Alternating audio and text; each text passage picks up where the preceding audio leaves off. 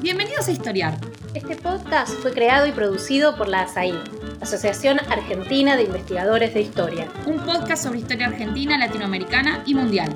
Acompáñanos en este recorrido por el pasado para pensarnos en el presente. Bienvenidos a un nuevo episodio de Historiar. Soy Camila Perochena y el tema que nos convoca hoy es el de los partidos políticos en los años 80 cómo se organizaron el radicalismo y el peronismo después de la transición democrática. ¿En qué consistió, por ejemplo, eso que algunos llaman el consenso alfonsinista?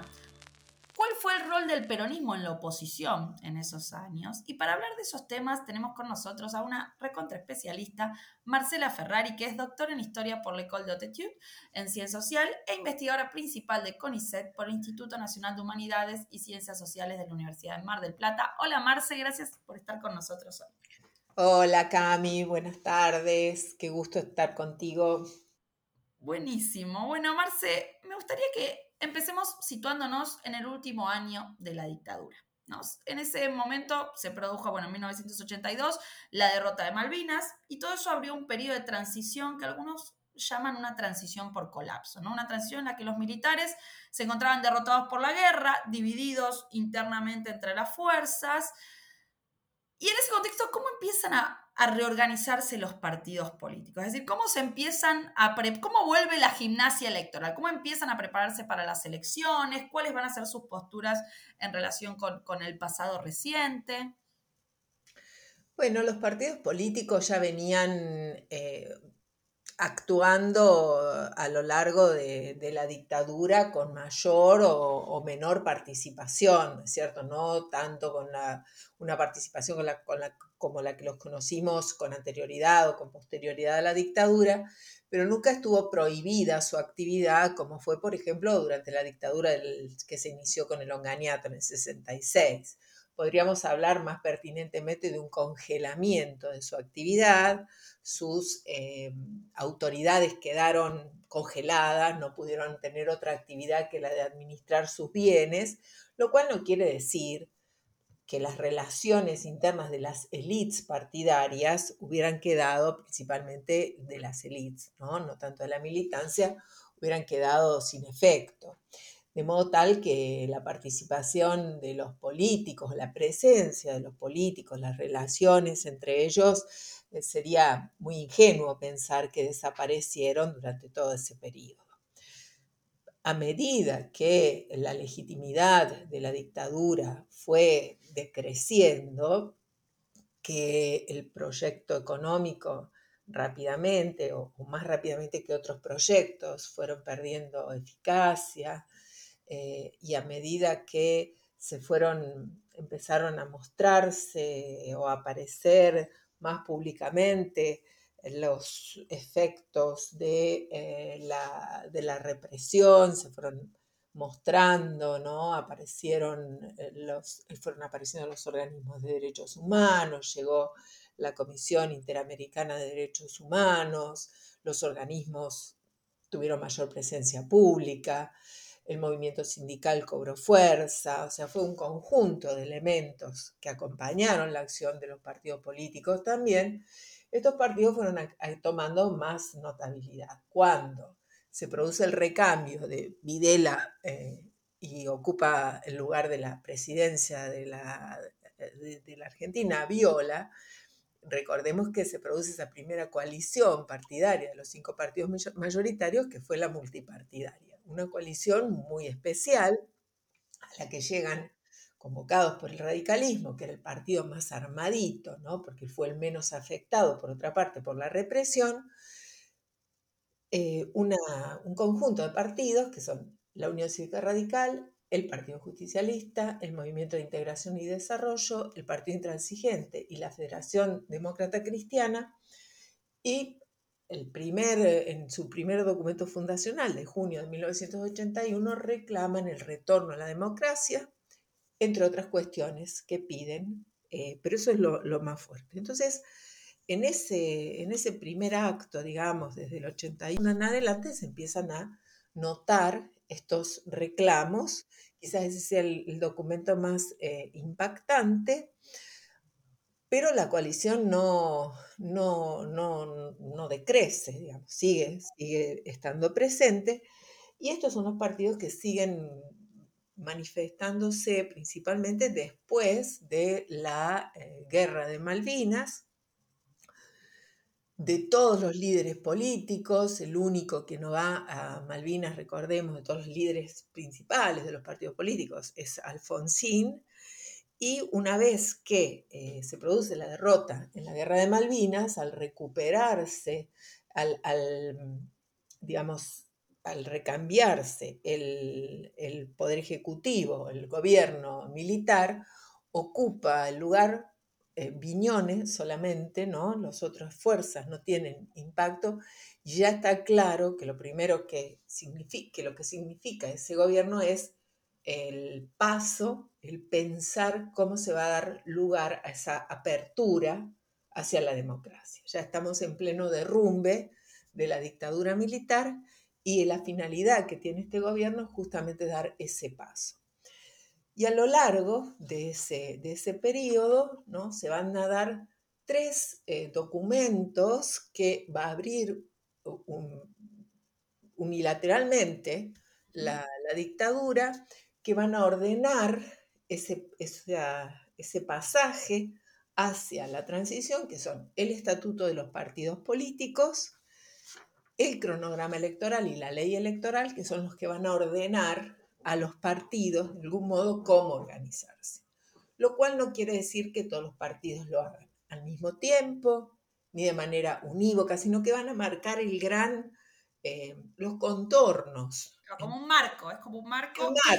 los militares no lo negocian con los partidos a eso. No, para nada, para nada. Ellos establecen esos plazos, digamos, dentro de los cuales se van a producir los plazos y las condiciones dentro de las cuales los partidos se tienen que organizar, reorganizar, porque después de seis años, justamente como decíamos, de, estar congelada la actividad política, tienen que retornar a, tener una vida interna, partidaria, más regulada, producirse los empadronamientos, definir lo que es un partido político nacional, provincial, de distrito, eh, qué condiciones tienen que tener estos partidos internamente y bueno, siguen, digamos, marcando el paso, ¿no? De cómo se tienen que, organizar.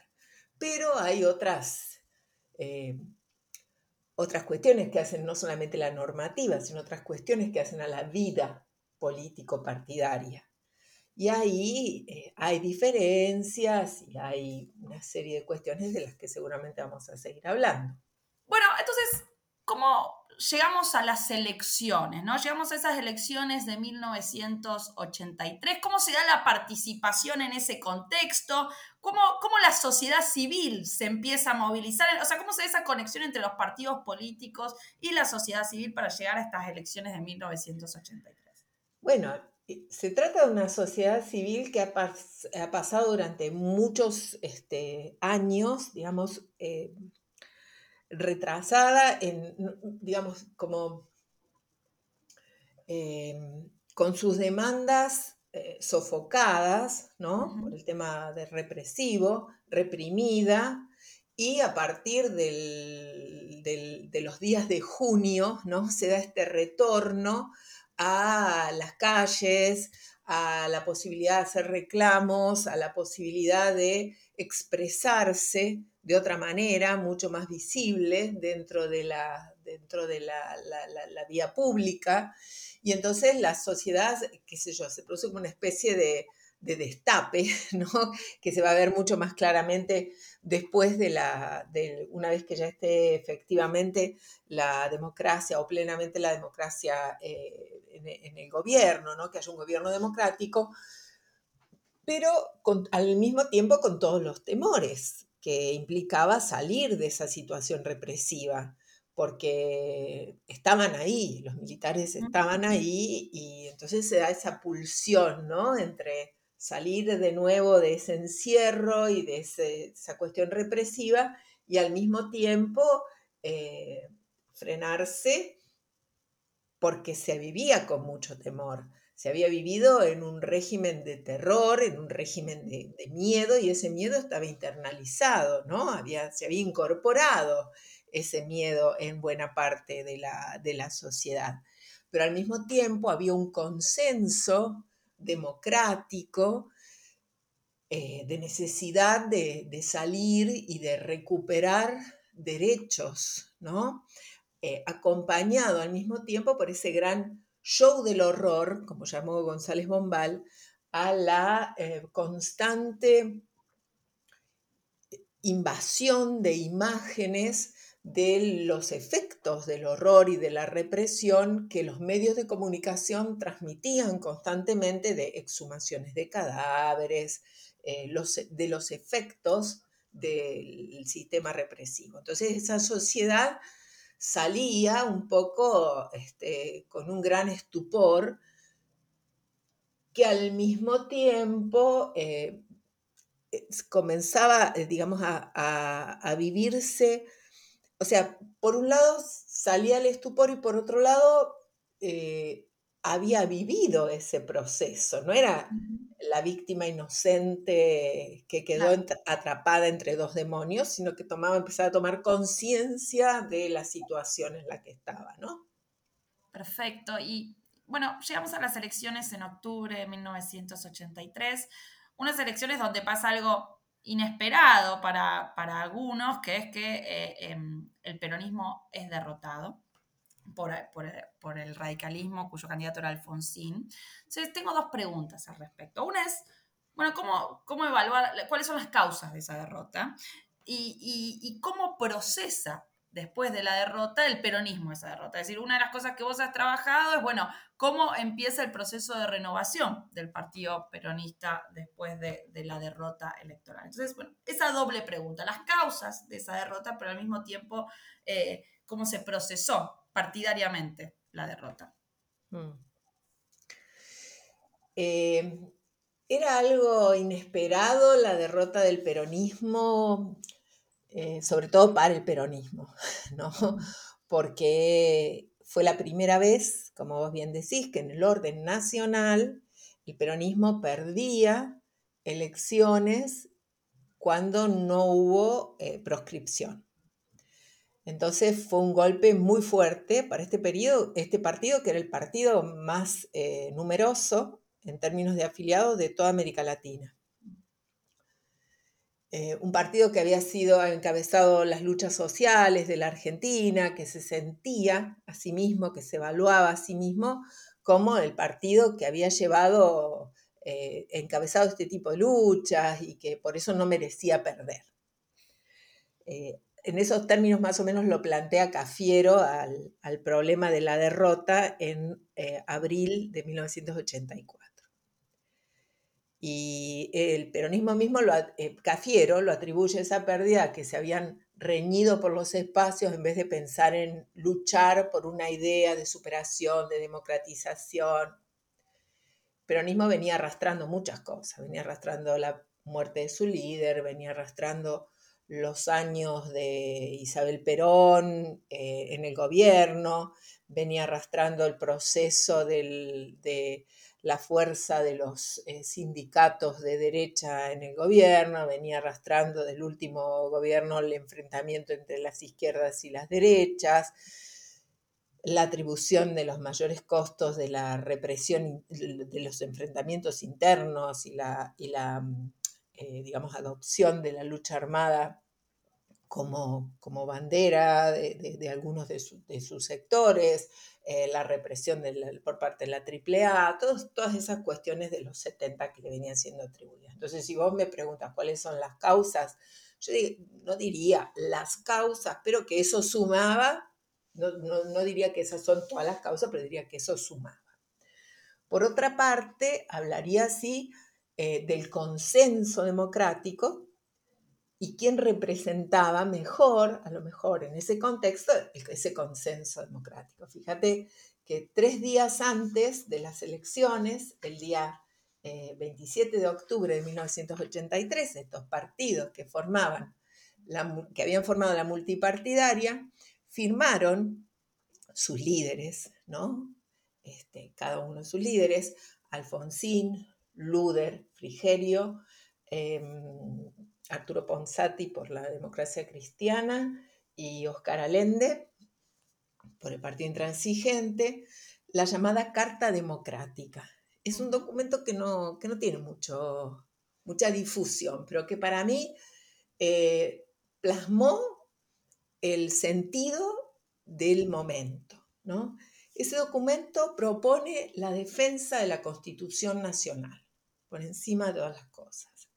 Después, un segundo punto es buscar eh, un amplio marco de coincidencia entre todas estas fuerzas políticas, buscar el consenso. Después, el tercer punto es garantizar el proceso constitucional y las reglas de la democracia, con respeto por el pleno derecho de las minorías. Cuarto punto, asumir la protección de la dignidad de las personas. Quinto punto, converger por el camino de la reconciliación. ¿Mm? Todos estos puntos son fantásticos en un contexto en el cual, adelantemos algunas cositas antes de seguir con los otros puntos, acabábamos de salir de un proceso tan terrible en términos eh, de costos de vida, como era la dictadura militar. Y en este momento en el que estamos viviendo, yo lo reivindico también, porque hace 39 años la Argentina hizo esta opción, ¿no? De vivir en paz, de vivir a favor de una eh, convivencia democrática y eligió el camino de la institucionalidad política republicana como opción de vida. Entonces no nos olvidemos de esto en momentos de gran tensión política como los que estamos viviendo. Me parece buenísimo ese. Ah, perdón, no terminaste. Hay no, no, hay otros que este, siguen en el mismo sentido, ¿no? Y que hablan de este consenso democrático. Reformular la subordinación constitucional de las, de las Fuerzas Armadas, promover el desarrollo integral del hombre, apoyar la reorganización y el desarrollo de las organizaciones sociales representativas de la producción, del trabajo, de la cultura, propugnar una política exterior independiente eh, e invitar a todas las fuerzas representativas a adherir a esta Carta Democrática. Y esta Carta Democrática que firman esos cinco líderes está sucedida por la firma de todos los afiliados que quisieran firmarla. Entonces ahí hay toda una vocación de la ciudadanía que vos me, preguntabas, que bueno, que se manifiesta en esto. Eh, entonces me parece que ese consenso, quizás el que mejor lo representaba, era Alfonsín en ese momento. Yo diría que hay un consenso democrático que en ese momento el que mejor lo representaba era Alfonsín no diría que era un consenso alfonsinista, diría que era más bien un consenso democrático, y repito, el que mejor lo representaba era Raúl Alfonsín, y que por eso resultó electo, ¿viste? En un país donde las personalidades políticas son tan importantes, él de algún modo lo encarnaba. Claro, de alguna manera su liderazgo, digo, no sé, Alfonsín leyendo el preámbulo de la Constitución en el cierre de... Eso impactaba muchísimo. Eso impactaba muchísimo. Con democracia se come, se cura, se educa, en un país que estaba ávido por recuperar sus derechos. Vamos a un muy pequeño eh, corte institucional con un aviso institucional y ya volvemos. Este es el podcast de ASAIG, la Asociación Argentina de Investigadores en Historia. Te invitamos a asociarte y a seguirnos en las redes, en Twitter, en Facebook e Instagram. Toda la información sobre la asociación la puedes encontrar en nuestra página asaig.org.ar. Te esperamos todos los sábados con un nuevo episodio de Historiar sobre los grandes temas de nuestro pasado, abordados por especialistas e historiadores profesionales de manera cordial pero rigurosa. Seguimos con nuestro episodio de hoy.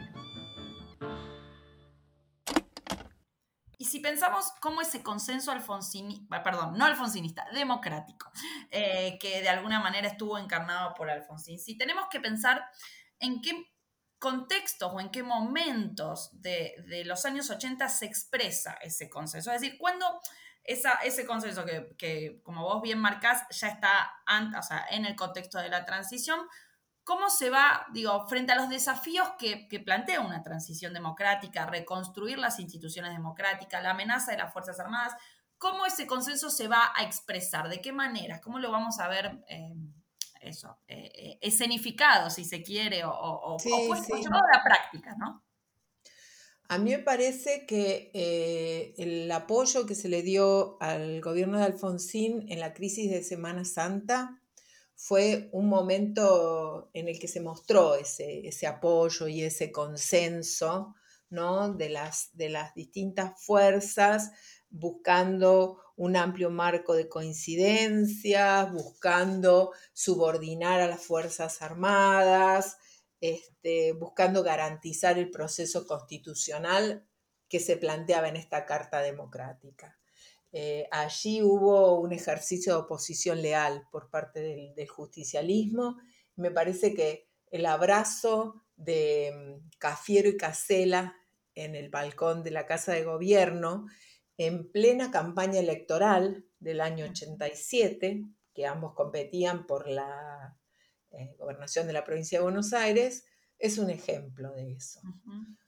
Pasados los años, me parece que en la forma de resolver finalmente la crisis de 2001, cuando eligen las distintas fuerzas a Dualde para resolver institucionalmente esa crisis global y generalizada, también expresa de alguna manera un modo de resolver ese consenso, esa, esa, por consenso, ¿no? Esa crisis.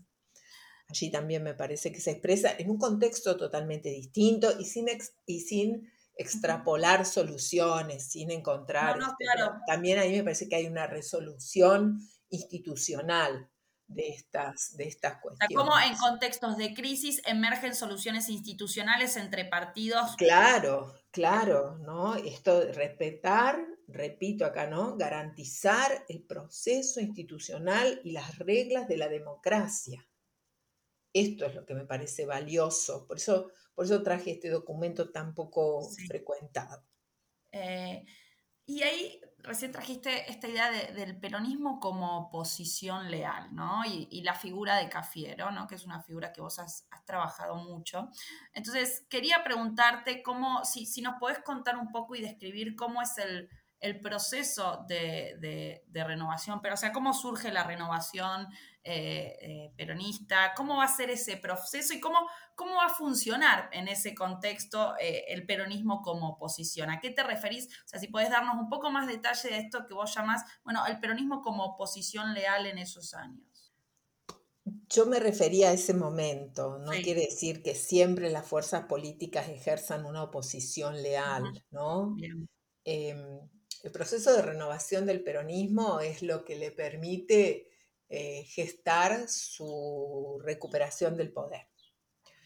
Y mm, eh, lo hace rápidamente. En el 87 eh, ya la mayor parte de las provincias ya recupera más provincias, cinco provincias. En realidad el peronismo siempre fue mayoritario en las provincias, no por haber perdido la presidencia eh, perdió la mayoría de las provincias, 12 provincias en el 83 quedaron en manos del peronismo, por eso en, el Senado tenía mayoría y eh, en el 87 solamente en manos del radicalismo quedaron Córdoba y Río Negro, en los distritos donde las fuerzas provinciales tenían, habían ganado ya eh, en el 83, siguieron manteniéndolas y el peronismo tuvo cinco provincias más. Entonces ya en el 87 el peronismo tenía eh, mayoría en la franca, grande, amplia, en las provincias y esto ya preanunciaba el triunfo de Menem o de quien fuera el candidato peronista en el 89. de modo que se inició una política que Liliana Derri llamó de cohabitación en el Parlamento entre el 87 y el 89. Eh, la renovación peronista, bueno, eh, hubo una interpretación canónica que es más o menos la siguiente, bueno, después del que, que eh, perdieron las elecciones, comenzó una reflexión dentro del partido acerca de cómo democratizarlo, esto lo habría encarnado Cafiero, lograron mediante la instalación de presentarse por fuera, con listas por fuera en provincia de Buenos Aires, un triunfo interno sobre el sector ortodoxo representado por Herminio Iglesias y los sectores sindicales, desplazaron a ese sector a partir de 1985 y a partir de allí esta renovación logró imponerse de la mano de Cafiero.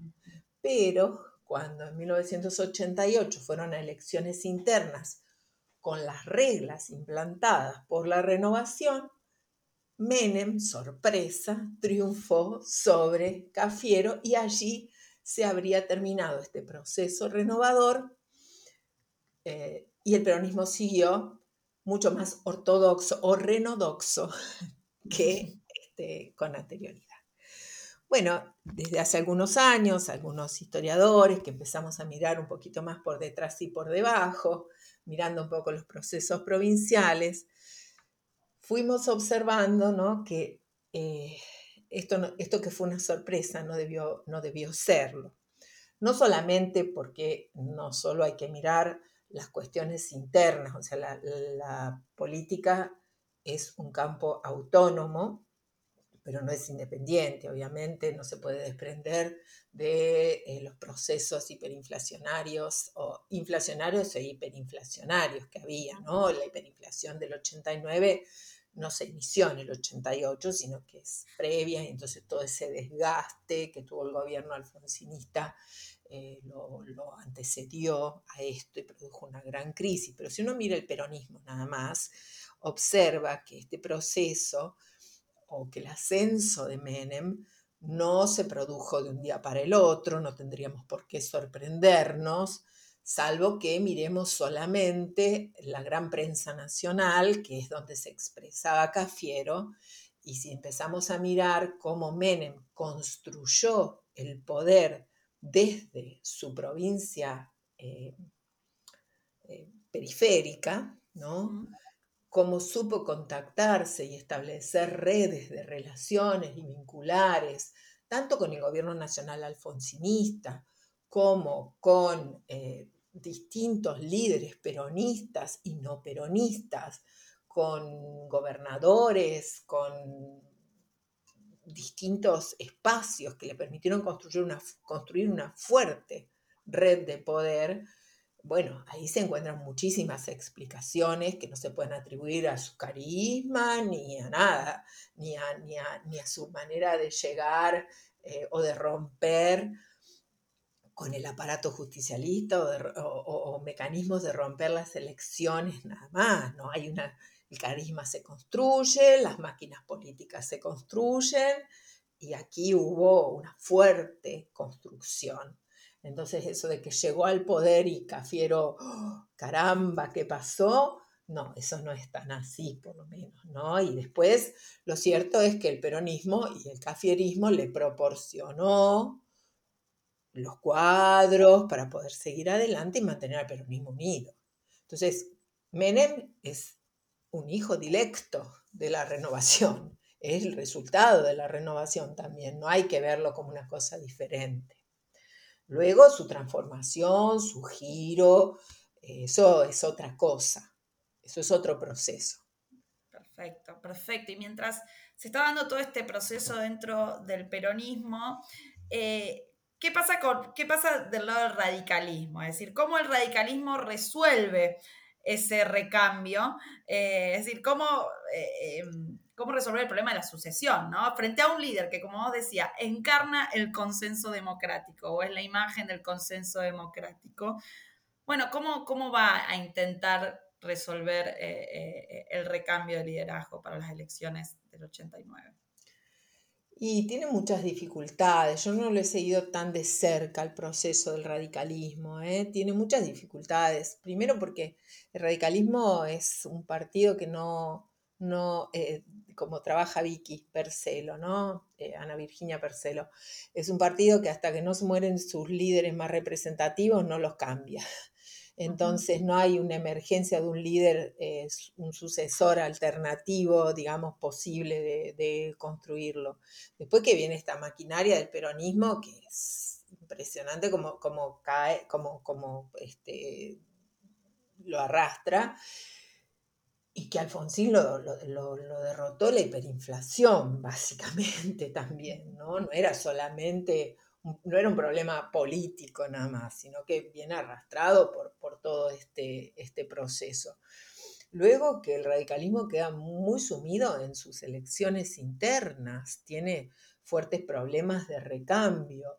Estudiando la provincia de Buenos Aires es notorio cómo el, el sector renovador que viene acompañando a Alfonsín se aferra al poder ellos no pudieron asumir en los años 70, asumió toda la, la maquinaria, digamos, balvinista, y ellos quedaron eh, ocupando la minoría, ¿no? Se aferran en el 83, cuando llegan al poder, de una manera casi inesperada. ¿Quién esperaba que Armendaris asumiera el, poder, que llegara al, gobierno? Entonces, eh, se aferran ahí, tienen una coordinadora que los viene empujando con fuerza, con un liderazgo como el de Federico Storani, pero que no le permiten alcanzar más espacios que los que quieren adjudicarles. Y bueno, luego tienen un proceso de fuertes internas permanentes que, los debilitan también, ¿no? Frente a un electorado que habiéndose producido el recambio del alfonsinismo, eh, perdón, el recambio en el, dentro del peronismo, con este proceso de la, renovación, yo no digo que el electorado fiel del radicalismo vaya, pero el electorado independiente que votó al radicalismo atraído por la figura de Alfonsín y no era tan este, un electorado propio. Entonces se va recambiando. Son hipótesis, Camila, eh, son probables, pero por ahí también pueden funcionar. Algo de lo que se habla mucho en el último tiempo, porque, eh, eh, bueno, porque son mayoritarias de las coaliciones políticas, ¿no? Y uno de los temas que vos has trabajado, sobre todo mirando a nivel subnacional, es no solo la cuestión de los partidos, sino cómo se conformaron coaliciones, ¿no? Lo que has mostrado es que no es tan nuevo esto de las coaliciones políticas, sino que lo podemos rastrear hacia atrás. Entonces quería preguntarte, bueno, ¿cuáles fueron las primeras coaliciones que se formaron post-83? ¿Qué problemas aparecen en esas coaliciones que vos has estudiado? ¿Qué partidos son los que, los que, los que se van a unir o cómo se van a conformar esas coaliciones? Sí, em, a mí lo que me llamaba la atención es que los procesos coalicionales post-83 se miraban fundamentalmente en relación con la década del 90. Es cierto que da para mirar la, década del 90, ¿verdad? Porque ahí hay desprendimientos de los partidos mayoritarios, si bien digo, con eh, formaciones nuevas y está una, hay una coalición que logra desplazar a ese peronismo menemista que parecía invencible del poder, entonces del gobierno nacional. Entonces, claro, es impactante porque es una coalición victoriosa que reemplaza o al, peronismo. Entonces está muy bien comenzar a mirar las cosas por ahí.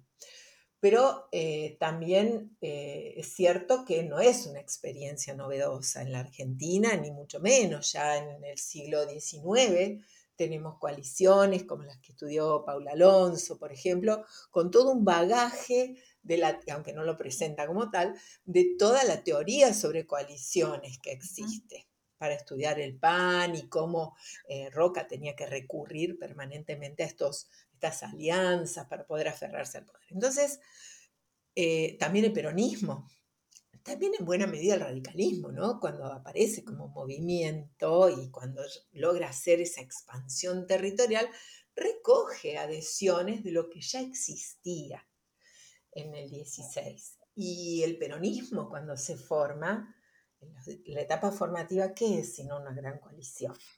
entre Partido Laborista, la Unión Cívica Radical, Junta Renovadora, Independiente, el Partido Popular, ¿no? que van sumando. Entonces, em, el Frejuli, en el 73, por, un lado, por otro lado la Alianza Popular Revolucionaria, son grandes coaliciones. Lo notable diría yo que es el 83, cuando no hay grandes coaliciones. Esa es, la, esa es la excepcionalidad, otra excepcionalidad del 83, cuando prácticamente la única alianza más notable es la alianza del centro. Em, y ahí no se formaron algunas alianzas por, por, varias razones. Yo conozco, por ejemplo, que eh, Augusto Conte, en alguna declaración, había dicho, ¿cómo íbamos a formar una alianza, aunque hubiéramos sido socios conocidos, con el peronismo que estaba en manos de Herminio Iglesias. Claro, Augusto Conte, eh, demócrata cristiano del Partido de, Humanismo y Liberación, candidato de los organismos de derechos humanos, el único diputado nacional de la democracia cristiana que llega a la Cámara de Diputados apoyado por, los organismos de derechos humanos, iba a formar una coalición con Herminio Iglesias que si llegaba al gobierno de la provincia de Buenos Aires ya había anunciado que iba a llevar de ministro de, Educación a Monseñor Plaza. Persona de derechas, este, bueno, todo eso. Entonces era como imposible, ¿no? Em, en el 85, en el 85 ya el peronismo vuelve a esa tradición frentista, que es una coalición. Entonces, ¿cuándo? cuando Cafiero no puede eh, lograr que en, en ese proceso de renovación que intenta iniciar, el interventor que en teoría tenía que venir a la provincia de Buenos Aires a procurar una elección dentro del propio partido justicialista consiga que se deseleccione y desplazar a Herminio Iglesias de alguna manera o, provocar una elección interna que logre desplazarlo, decide presentarse por fuera. Pero para presentarse por fuera del Partido Justicialista, él dice, no me presento por fuera, le doy otra opción al electorado. A la hora de presentarse por fuera necesita una personería jurídica. ¿A quienes se las pide? A la democracia cristiana que en ese momento está em, en manos, digamos, de Humanismo y Liberación. El presidente de la democracia cristiana en ese momento es Carlos Aullero. Y Carlos Aullero, con quien eh, Cafiero comparte un umbral, no es, no es una coalición meramente de suma de votos, ¿eh? no es sumo este más este más este y me da una cantidad de votos con el que puedo derrotar a aquel hay una identidad. hay un umbral, hay un umbral ideológico que en este caso está marcado por eh, el umbral de creencia católica, ¿no? La democracia cristiana, ¿no? Entonces, em, forman una coalición con él y con la democracia popular, eh, o con, con el Partido Popular, perdón.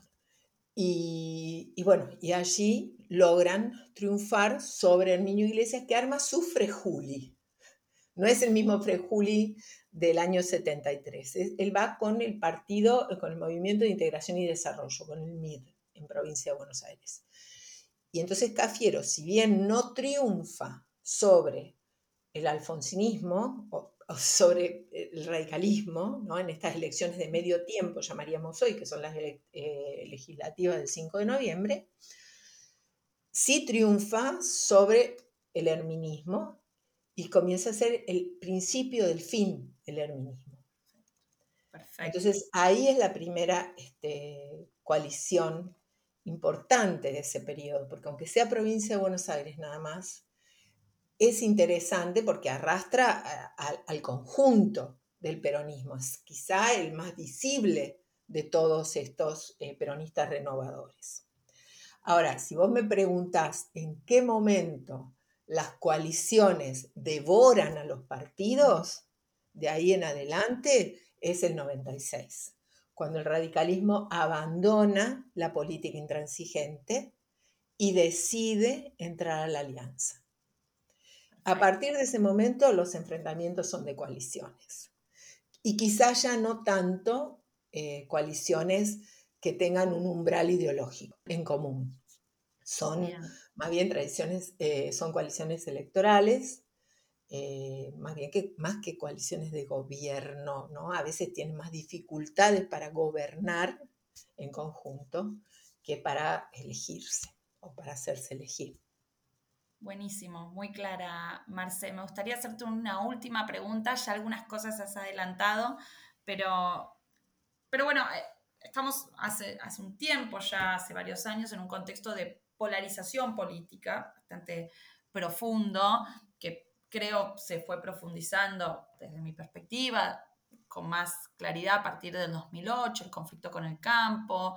Em, y entonces, mirando un poco ya a largo plazo, ¿no? Los 40 años de democracia, ¿cuáles dirías que son los momentos, o los, algunos has nombrado, en los que la dirigencia política buscó, eh, buscó, buscó consensos, ¿no? En los que la dirigencia política se acerca, en los que partidos opositores eh, eh, saltean, ¿no? Las lógicas de de ver al otro como enemigos, ¿no? Y, empiezan, y, se producen esos momentos como medios excepcionales por ahí de, consensos democráticos. Em, me resulta un poco difícil encontrarlos ahora. Yo creo que el 83 fue uno, el 87 fue otro y como te dije, el 2001 fue otro. Y luego lo que veo son acercamientos en cuestiones puntuales, pero que marcan nuevos clivajes, ¿no? Por ejemplo, este, en el tema del aborto, he visto la formación de nuevos consensos, pero para mostrar nuevos disensos. No han sido consensos unánimes, han sido eh, han mostrado nuevos disensos, han mostrado fragmentaciones dentro de las fuerzas políticas que los acercaban en, determinado, en otros determinados puntos, ¿no? los que estaban a favor o en contra de, bueno, de la interrupción voluntaria del embarazo. La reforma del 94, por ejemplo, la, la reforma del 94 también marcó algunos puntos este, en común pero también marcó este, disensos, ¿no? No hubo una, cuestión este, unánime. Sobre todo, eh, bueno, mira, hemos estado observando con, otro colega eh, los puntos de acercamiento desde el punto de vista eh, religioso y los planteos que se hacen con respecto a este tema, ¿no? La interrupción voluntaria del embarazo, son más o menos los, los mismos, ¿no? Hubo sí algunos avances en determinadas cuestiones, este, pero la, elección de, la reelección fue un punto de, si uno, si uno mira la convención constituyente y las posturas asumidas por el frepaso y el retiro del frepaso, todo eso, no es, no es precisamente un consenso que, se haya logrado. Sí había consenso en cuanto a lograr una reforma, pero la cuestión de la, el de la reelección no, marcó un punto de, consenso. La verdad que me preocupa muchísimo la cuestión de la falta de consensos en, esta, en estos últimos años, ¿no? Me preocupa mucho, es un tema de profunda preocupación porque también estoy, o sea, no, no soy ajena a mi sociedad. No soy una persona que esté exenta de estos conflictos. También participo. Bueno, Marce, te agradezco muchísimo por este panorama. Eh, partidario de los 80 y, la transición democrática. Gracias por estar en Historiar con nosotros. Muchísimas gracias Camila, gracias a vos. Realmente un gusto siempre estar, siempre verte y, y compartir un rato de charla interesante. Y a la audiencia nos vemos el sábado que viene para un nuevo episodio.